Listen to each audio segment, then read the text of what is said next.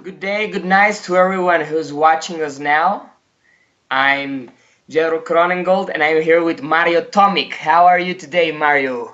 I'm doing well, man. Thanks for having me in the interview. Um, tell me a little bit about what you, who you are and what you've been up to right now. Right, so a little bit about my story. I'm um, I'm an online fitness coach. Uh, I'm an entrepreneur. I am a world traveler. I'm a digital entrepreneur, as you'd call it, and that's kind of like the quick summary of um, everything that I do right now. So most people know me by my YouTube channel, uh, where I put out videos on the topics of fitness, nutrition, uh, personal development, becoming the best version of yourself, breaking free out of uh, the social norm, and then back in let's say looking at where I'm coming from, uh, I mean, all these are skills that I've acquired over the years of working in self-education, formal education. So um, it took a while to get where I'm at right now, uh, and uh, the journey all started back when I moved from uh, college back home, uh, when um, I graduated with a master's degree in computing. And I went back home. I was uh, jobless. I was moving back with my parents. Um, wasn't really successful, didn't really have a plan. I was following the good old plan. You know, you just get good education, you get good grades, you basically go to college, you end college, you find a job, you work for a couple of years. I know you, you take credit from the bank, buy a house, uh, marry, and um, have a I don't know, bunch of kids, and that's it, right? And you wait for retirement. So that that was kind of the plan. That was uh, the default plan.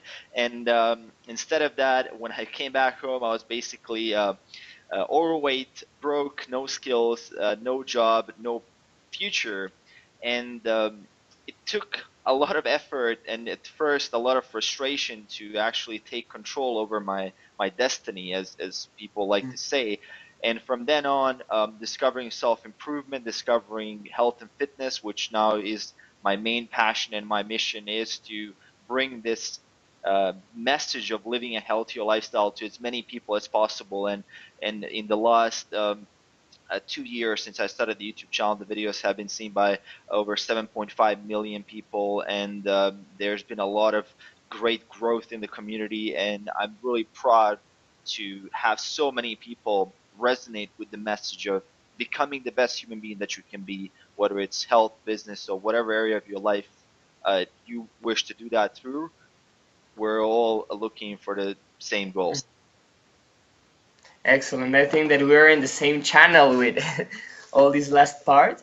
And Mario, I want to ask you, um, share us a little bit of your story. Well, you just did it about how you changed from being like um, a computer system engineer, drinking bell gamer, to a ripped health coach. I want to know which were like uh, parts or moments in your life that created the leverage. So you said like, I need to do this change now. This is not what I want to do, and this is more what I want to do right now. Yeah, it's kind of like almost living a second life. Uh, what you explained there is like you had this life before, which was at least in my case was uh, getting wasted, playing video games, not taking care of anything. It's almost like running away from reality, almost like living this life that is sort of detached from what the real world appreciates or finds valuable. Essentially, uh, what I like to call it, it's a life of taking value, right? So that's that's the life before I started working in producing value and becoming not just uh, I, okay, what can I do to better myself, but also what can I do to make this world a little bit of a better place? I mean, I can't obviously change everything, but I can make a little bit of an impact, just a small dent in the universe, right? And if we're looking back, I mean, it's coming down to simple realization, right? You really have one life. I mean, at least what we know so far. Maybe there's multiple. Maybe I'm gonna manifest myself as a as a I don't know like a bird in the next life or something, but I'm not sure, right? But uh, we know that you have this time that you have right now, and it's kind of that realization. Well, look, the time is going to fly really really fast, and what you're doing right now, we can kind of figure out where it leads. And in my case, I just looked around myself. I, I seen where that destiny kind of led. I, I've seen people in their 50s who were dying of heart attacks, who were having bad relationships with their family. They were financially insecure. They were constantly worried about that. They couldn't. They were so caught up in basic survival that they couldn't really contribute to the world at all. And I felt like that I wanted to escape that trap. You know, so one was that one part of the motivation was fear, and then of course the other part of the motivation was really that I know that I have the potential to make an impact.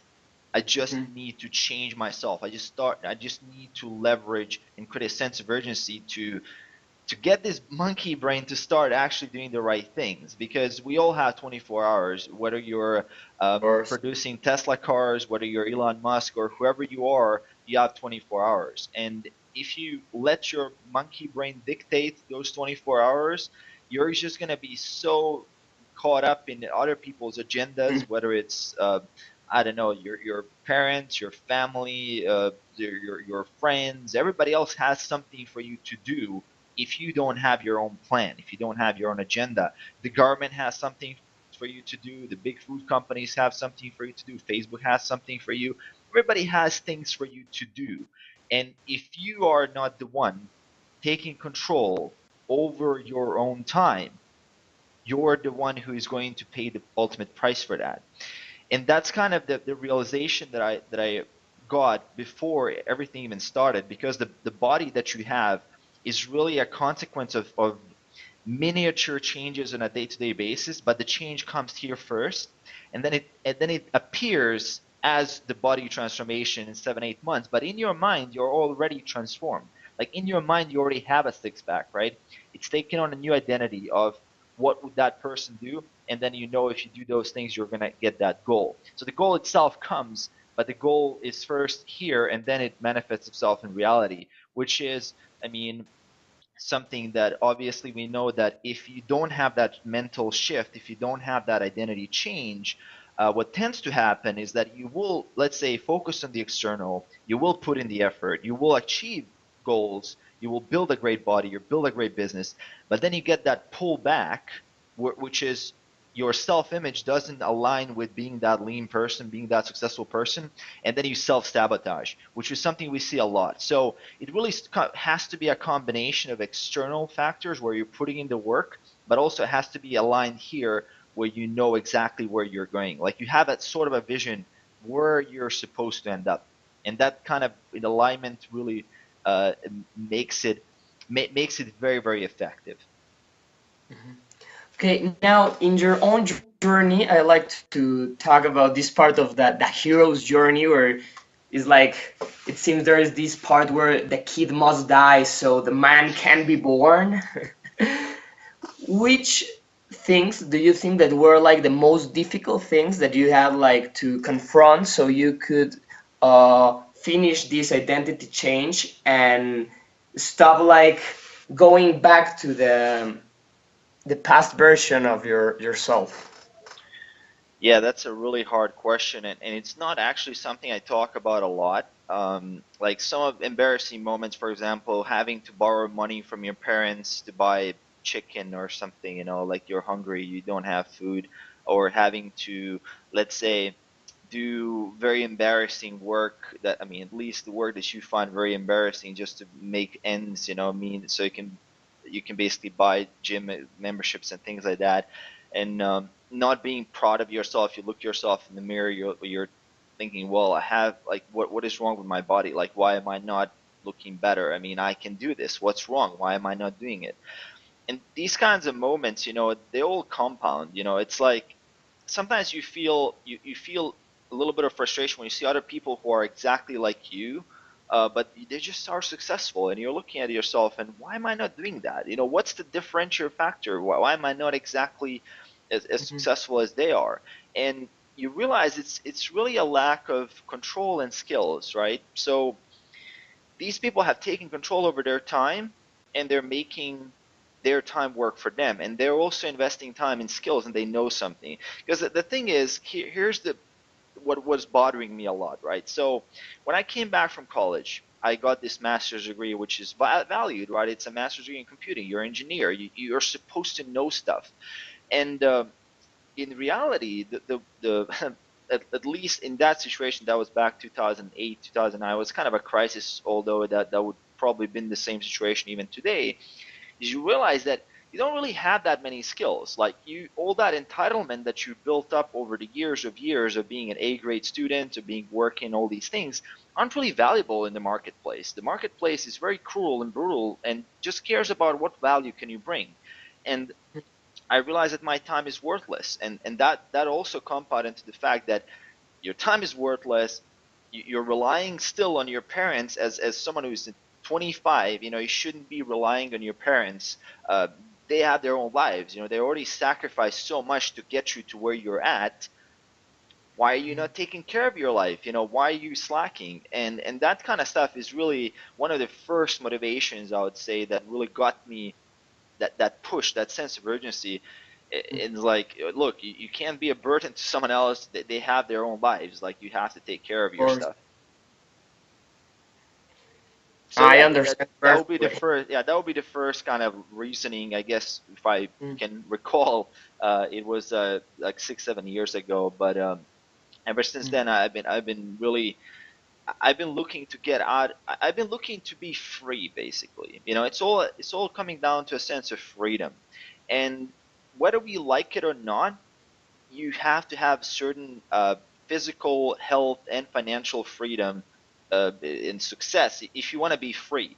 And sure. looking at a health, like if you're if you have toothache right now, you can have all the money in the world, you're you're not free, right? This is your like this is your prison. If you're having pain, if you feel bad, if you don't have the energy, if you feel uh, not proud of yourself, if you can't take it, you're a prison of that.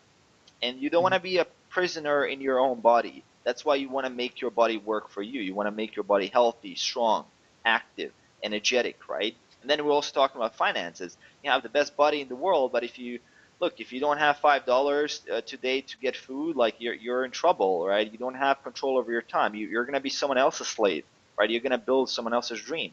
So uh, these things, I mean, there's many levels that we can um, hammer this on. We can go really deep. I mean, it depends on what what um, you want to talk about, but there's a lot of a lot of leverage necessary. Yeah, I, I can imagine. I just I understand perfectly what you're telling me, and I think that it's quite quite important, like to stop uh, watching or feeling the pain and going to this part of being um, apathic, like feeling apathy and saying, uh, "Why should I do these things different?" Uh, and really start like feeling the pain and saying, "Okay, I'm angry. I don't want to."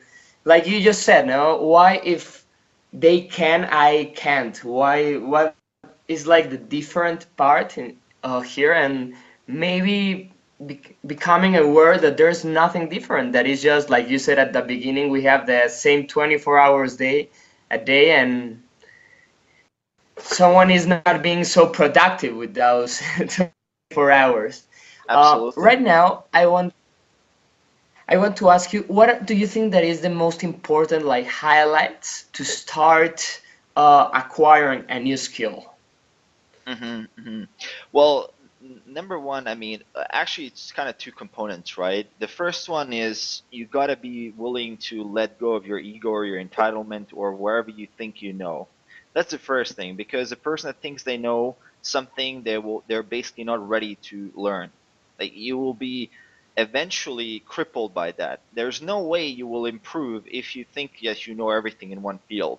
And if you talk to very very successful people. Like every single mentor that i ever talked with and that, I was 100 times smarter than me in a particular area whether it's building an online business funnels marketing all this stuff that i literally had zero clue about when i would talk to them i would feel like i know more than them. Like that's how that kind of vibe they give off is that they know stuff but they also are really aware of how much there is out there to still figure out. So the number one thing is really put the ego to the side. Like the ego will eventually creep up as soon as you start learning a little bit of skills. You know, as soon as you start becoming yeah. a little bit entitled, you know, you start earning like fifteen dollars an hour, twenty dollars an hour, thirty dollars an hour. You feel like you know something. That's great, but there's always more to learn, and there's always more to more skill to acquire. If you want to be a true master, that takes a lot of time. And in today's world, we feel like we can accomplish a lot of things in a short amount of time, which we can more than before, but it's still going to take a couple of years for you to become a proficient at a certain skill. Some stuff you can't shortcut, right? You cannot uh, just jump straight from being completely broke in your basement to a four-hour work week in, in two months. You know, that's not going to happen. And maybe one person out of a, a, billion, and that's usually what you see in the media, can mm-hmm. make like that. That's kind of what the media is portraying. But even that person, if you really look deeper and deeper and deeper, you're going to see that talent was maybe like 10% of it, and 90% of it was hardcore work and hustle and grind and sacrifice, right? So that's number one thing. The number two thing is uh, you, the way you approach things, the way you approach uh, learning is that you approach it with humbleness, but at the same time, you're willing to make the solution. You're, you're willing to make it work. And you're willing to also take a risk. So you're a bit more, uh, let's say, promotion focused than prevention focused. Now, mm-hmm. th- this is a this is a concept that is, I mean, famous in psychology. You can mm-hmm. call mm-hmm. it as almost like being an, let's say, for, for those who are not very familiar with it, we can call it being an optimist versus a pessimist, right? A pessimist won't take a risk. He's going to stay home. He's not going to go do that job interview, right? The optimist is looking for, well, let me just do that and see what happens. And you got to be mm-hmm. willing to do these small, tiny risks with your time as just well, you never know what might happen. Put yourself in different positions where you might succeed. Because a lot of it is luck, but at the same time, it's having that right mindset where you're putting yourself in positions, you're willing to take on a couple of free internships. You're willing to put aside your time and say, well, my time isn't valuable right now, but at least I can give it to someone else who's going to make that time valuable, and then I'm going to learn in the process. That's something mm-hmm. I've done, and, uh, I was mm-hmm. totally broke, for example, and I started uh, like I, I was I dropped the entitlement game. Like screw this entitlement game. Let me just go to article websites such as Fiverr.com or anything like that, and I'm just gonna write articles, 750 words for three dollars an article. Mm-hmm. Dude, that that's hardcore. You know, if you write five articles today, you know that's that's 15 bucks, and five articles of that much in English, which is not my native language, it, it's it was incredibly difficult. I barely spoke English back then, and that put me in a position where I was forced to learn, but it also put me in a position where some of those people actually gave me tips, they gave me recommendations, I improved my English, and I learned more, and that's why I'm talking to you today. And number two, I also took on multiple free internships with companies and with people that I believed in. And I oh. just told them, look, I don't know anything. Here's my time. I'm willing to learn whatever you want me to learn and take it like here i'll do whatever it takes and that's an offer a lot of companies will not be able to refuse and you will learn a lot they will put you in all you're going to be the jack of all trades in a couple of months and it's going to take probably uh, like 50 companies you approaching them in that way but you're going to get the right ones at some point and you will learn a lot so th- these are some of the basic things when you start acquiring skills and of course you have youtube you have uh, Udemy, you have so many more resources right now where you can start acquiring skills yourself.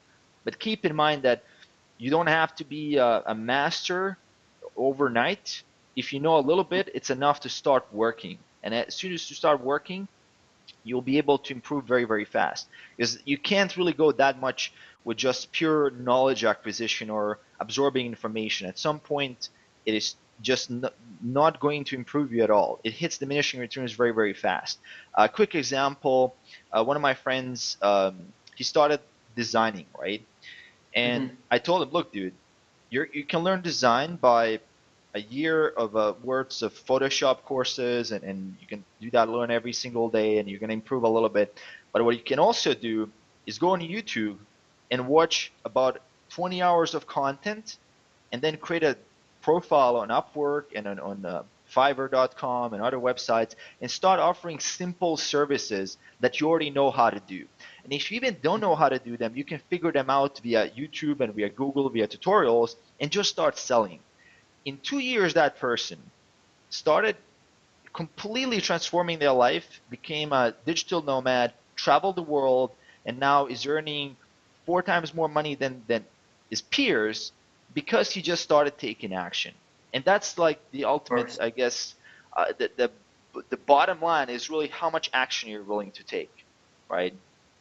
But yeah, of course, the other stuff that I mentioned, putting yourself in the right position, being humble about it, being open to learning. I mean, of course, those are those are very very critical. Those are more like attitudes that Okay. will lead to skills.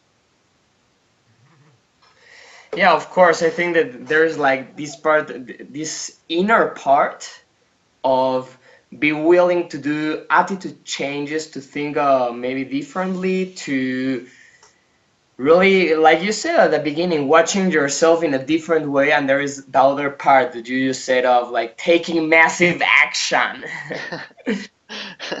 yeah, without action, I mean, all the information is, is literally useless. And I, I get emails, I, I get dozens of emails every day, man. I watched every one of your videos, and I have 500 videos on there. That's like words of four or five books, you know. And and and the person would say, well, I'm still struggling with this. Well, the reason you were struggling probably in the first place wasn't because you were lacking the videos that I made. It's probably that you just haven't uh, done enough self-experimentation to figure out what works for you. You haven't taken enough action, right? Mm. Because action only works if you, I mean, information only works if you take action, but action works as well if you have information. So it's kind of a, I guess, a yin-yang situation, and you have to have both if you're looking to move forward. I mean, one uh, really great concept that I like to mention a lot is that if you encounter a problem, uh, let's say something that is mental, like you, you just information overload, something that you can't just, just simply cannot go through that mentally. It's probably Mhm. going to be solved by taking more action physically, doing something, moving forward in some way, whatever whatever you know. Then, if you encounter a problem while you're actually doing something, whether you're designing a website, whether you're going to the gym, you're not sure what to do, whether you're creating your own meal plan, whether you're figuring out your macros, and if you're stuck there while you're taking action, then it's good to take a step back and go for more information. So it really kind of complements each other. But if you're overthinking it, you probably need to do more.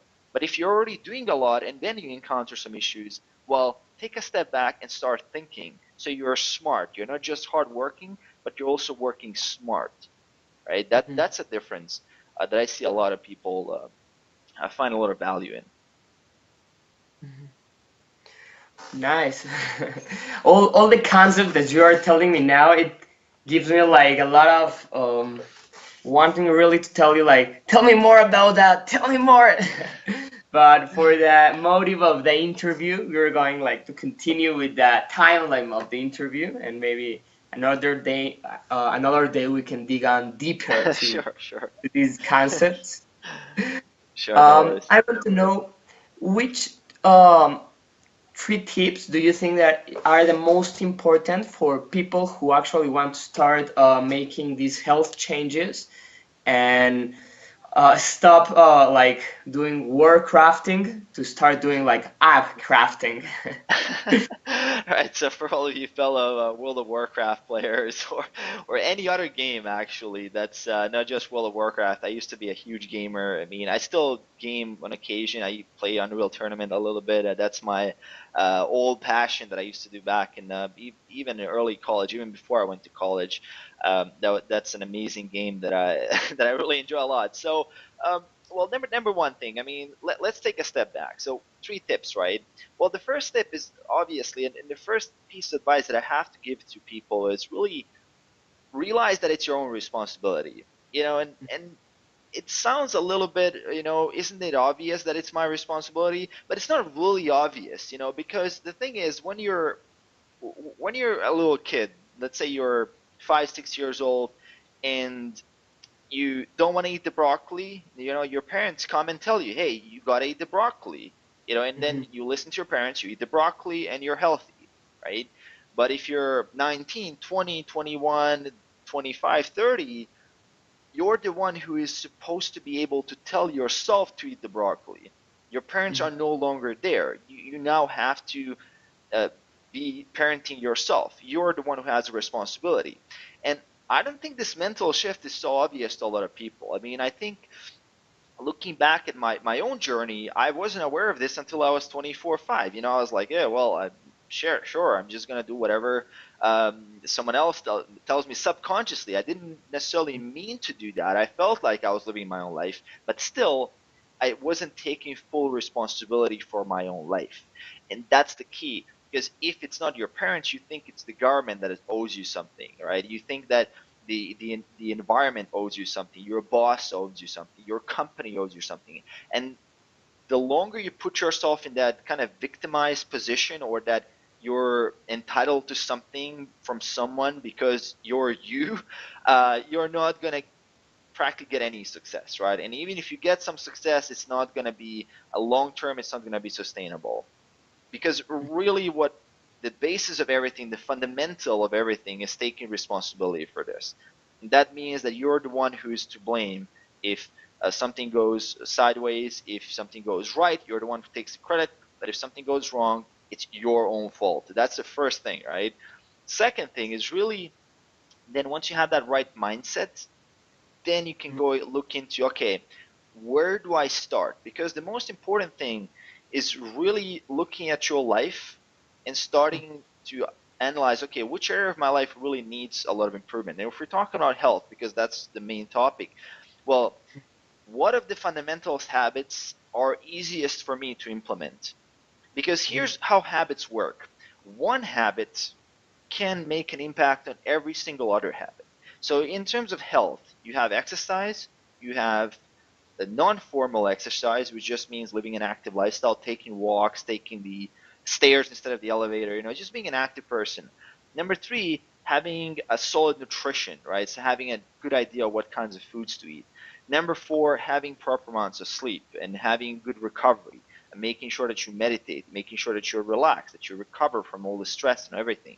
So now most people what they want to do is they want to do all these four things at once. You know, most people are like me, you know, I'm like all or nothing. You know, I'm just going to go at it and I'm probably going to fail because I'm going to try to take on everything at once. Now, there's two ways to approach this. If you go at one habit at a time, Mm-hmm. One habit, let's say you, you start exercising in the gym. Research has shown, not just anecdotally, not just from my own experience, but even if you look at the research, just taking one habit on, which is kind of a keystone habit, just exercising, going to the gym, or doing some sports, automatically improves every single other habit. You sleep better, proven by research. You start eating better, because now you're training, you don't want to blow the results, you start eating better. Now you start becoming more active in other parts of your life because you're that active person. I'm going to the gym. I'm that kind of person, right? And just that one habit, which you're only consciously working on one thing, you're now also improving every other thing. Similarly for nutrition, you have very, very healthy nutrition. All of a sudden you have that pull. Well, let me just add some more exercise in it. Why, why would I just stay with nutrition when I can do that a little bit of more and just get a ton of more results. So every single one of these will improve your life overall. Now, another good way to approach it, if you don't want to go one at a time, is do the, the bare minimum from each one that you can sustainably do every single day. So if it's sleep, well, let's just make sure that I'm in bed at that time. If it's nutrition, let me just have a good breakfast, or let me just have a meal one, or let me try fasting, which is something that I'm a big fan of. Let me try fast, for you skip the breakfast, and I'm going to fast for a couple of hours, then I'm going to have the first meal, right? And a lot of people still believe breakfast is the most important meal of the day, quote unquote. Well, not necessarily for most people. It will not be the most important meal of the day. It's actually gonna uh, some way cripple your efforts to maintain your body composition and calorie control. This is called intermittent fasting, right? And uh, I mean, although food companies would love to tell you that the breakfast is the most important day, and if you're watching this and if you work for Kellogg's or something, you know, I'm sorry, but you know, the research is is, is pretty clear in this, right? It, it's certainly not, and um, things like that, right? Even that small habit will such, have a, such a huge ripple effect in your life that you're going to be more focused at work, you mm-hmm. become better at work, more skills, more money, you get paid more, you get more promotion. Now you have more resources at your disposal to continue working on those skills. So that that would be the second thing. And the third thing is um, just understanding where the results are coming from. Is that there's always a need for consistency, right? So if you have the best workout plan in the world, and if you, there's someone else who has the worst workout plan in the world, if you go to the gym twice a month you're going to get less results than this person that there's going they're going like three times a week. It's simple mm-hmm. fact. You have to put in a, net, a, a decent amount of work if you want to see results, and that's something a lot of people will uh, will try to let's say they're going to try to hack their way through that. You know, they're going to go, well, I have this perfect workout plan, or I'm going to wait until I have this perfect workout plan before I start. And it's really, you will never be ready to start something. You know, the, the fact that you're not ready is why you need to do that thing in the first place. You know, if I was ready for it, it's probably going to be some kind of walk in the park and I wouldn't be getting all these benefits. So eliminate the fact that you need to be ready because you will not be ready. And also forget motivation because you don't need motivation to be consistent. Uh, motivation actually comes from consistency. Consistency builds on the fact that you, you really don't rely on motivation. You just take action and then motivation finds it right? The motivation comes. And these kind of things, I mean, I would say consistency is ab- above all. In, in fitness, I see so many guys, uh, they, they have the best workouts, they pay a lot of money, they, they get coaches, they pay coaching programs, they, they do all this effort, but again, if there's a lack of consistency with, with putting in the work, it, it all falls apart. It's, it's just one of those fundamentals that you just can't go over. You know, like how do you improve English speaking abilities? look, you can read all the books in the world, but if you're not speaking English, you're you're you're just uh, taking a very slow route of improvement. You're taking the slow lane. It's going to take you five decades to make a little bit of improvements. While if you go for a trip to Canada or United States and you just put yourself in a position, you say, well, I'm allowed only to speak English for the next three weeks. You're going to learn more in those three weeks than you would learn from two years of theory. Similarly, I can explain here to you every single muscle that contracts while you're doing a squat, and I can try to convey all of that to you, and probably it would be a four-hour seminar, or I can just tell you, hey, let's go to the gym and let's do a set of squats, and you're yeah. gonna know exactly what I'm what I'm talking about. And that's you're gonna feel each muscle. exactly, and, and, it's certain things you just can't uh, learn, you know. So a lot of it is learning, but also a lot. I mean, taking action is, is really starting before you're ready. Is if there's one secret out there, uh, damn, that that's one of it, right? That's mm-hmm. one one secret. Nice. and I think that that actually talks about this part of uh, there's like no magic pill, you know, like the magic pill actually is gonna be like more of an inner magic pill or a mind magic pill in the I don't know how to put this in a, an English concept but will be like transforming the the mind. But actually that is more like a thing of your behavior of your habits of how you start uh, getting up in this like upward spiral till you start like achieving more and more habits and suddenly you're like in a new level and it's actually a pretty much like gaming. It is. you it take is. Like, all these XP, XP, XP, XP, better abilities, better abilities, and boom, now you have like this superpower to do things differently and start like killing noobs. you start leveling up your life. Yeah, man, that, that's really what it is. And wh- why do we like to play games that we are good at it? Because mm-hmm. we are good at it. We we love to do things that we're good at. And if you're not good in the gym, if you feel uncomfortable, if you don't know how to do the lifts, if you feel like, if you feel it's weird for you to be in the gym, it, at that point you might not understand how uh, someone like me or a couple like or people that I coach who are usually mm-hmm. let's say intermediate advanced lifters, you, you can't get us outside of the gym. It's mm-hmm. it's just impossible because we are uh, we are sort of accustomed to it. It becomes your new home, and one thing you, you want to realize is that if you're just starting out, if someone is watching this and you're just starting out, don't underestimate the fact how good you're going to get over time. If you feel now that it's uncomfortable, that it's something new, that it's something that is, uh, let's say, you're just feeling strange and awkward, that mm-hmm. is not going to be you in a couple of months or in a year from now. Whatever your maximum weight is right now, a year from now in the gym, you're going to be laughing at it. You're going to be like, well, that's not even my warm up anymore. And, and, that's the beauty of leveling up, right? You're going to look back and you're going to see, well, look, that's where I started. I started with an empty bar in the bench press for six reps, and now I'm doing 100 kilos. Look how mm-hmm. awesome that is. And just the fact that you're able to do that, you want to express that ability. I, I, think we all have like a friend who's really good at cooking, you know. And every time you, you mention a restaurant, no, no, they're like, no, no, I'm gonna prepare food. Like, let's go to my place, right? Because they're so good at it, they want to show people. They want to show themselves, right? And that's something that we have in, as, a, as a human being. We want to prove it to ourselves right? We want to repeat it because we're good at it. And that's one thing a lot of people miss, I think, in the whole world because they feel like, oh, it's awkward now, it's going to always be like this.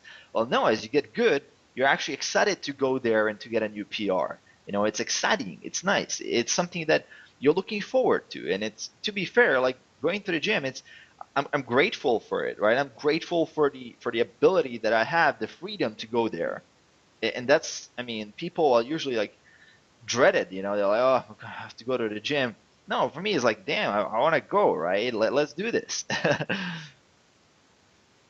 yeah, like having the same positive emotions about doing the thing that is like hard, then you can have it like for a bottle of wine. yeah, yeah, it's really about that. And and to be fair, if you look at the habit research, and I've talked about this with uh, BJ Fogg from Stanford, he's uh, uh, uh, has a concept. He developed a concept called tiny habits. He talks about it a lot. The secret of building a new habit and the secret of really making a behavior stick is celebrating the results from that behavior, finding something to celebrate about the behavior. Because if you don't do that, it's going to take you infinitely longer to make that habit stick. If you're doing something you don't enjoy, and if you can't find the joy in it, it's going you're taking a really slow route. You probably will never make that habit stick. If you look at any habit, whether it's uh, quote unquote good or bad, it's really a form of celebrating or getting some kind of reward.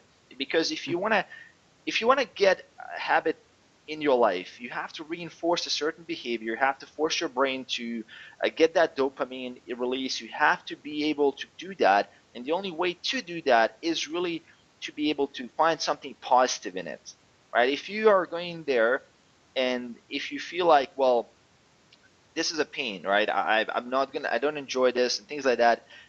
That's not gonna become something you're gonna do. It, people end up in bad habits. Very simple, you know. They they end up smoking and things like that because they find some reward in it. Maybe it makes them feel a little bit warmer in the morning. Maybe it's just like I don't know, it's just their only time uh, that they can take a break at work. You know, they find something to celebrate, and that's why it's so hard to give up these bad habits because there is something there that you find rewarding. And that's the thing that most people don't realize is that the same needs to be applied for healthy habits. And that's, I mean, if there's one thing out there that I would say the fastest way to build a habit is really to find ways to celebrate it, to be grateful for it that that's the ultimate uh, secret, right? If you're if you're looking for a secret. Nice, nice, nice, nice. okay, so really, Mario, I I will be glad to be here like another. I don't know, 18 hours learning from you and asking you questions and continuing with this interview.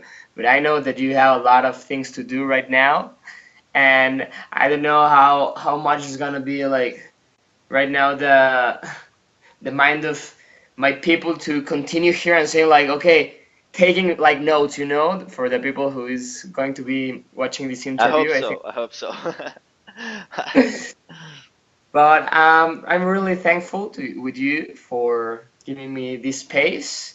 And I hope we can see each other in the next level. Thank you for having me, man. Uh, it's such a pleasure and an honor to be able to share some of these lessons. And, and none of this stuff is really, I didn't invent any of this. And then I'm not some kind of guru or, or I'm not some kind of a special teacher or something that I'm selling some kind of magic.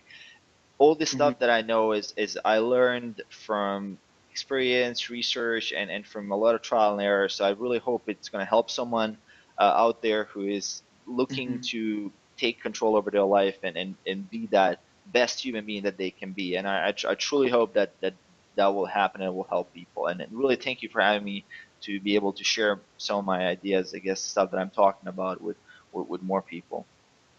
Mm-hmm. No, thanks again and see you soon. Thank you. See you. Rock on.